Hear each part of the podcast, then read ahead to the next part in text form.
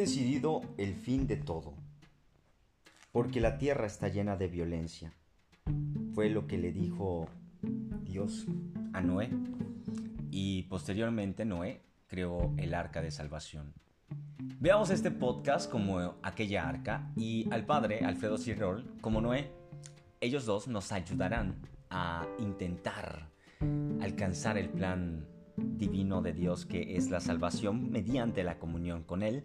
Así que te invito a que escuches este podcast todos los lunes y jueves por Spotify o cualquier plataforma digital. Recuerda, Padre, Hijo y Espíritu, el podcast que te llevará a la salvación. Yo simplemente seré la voz.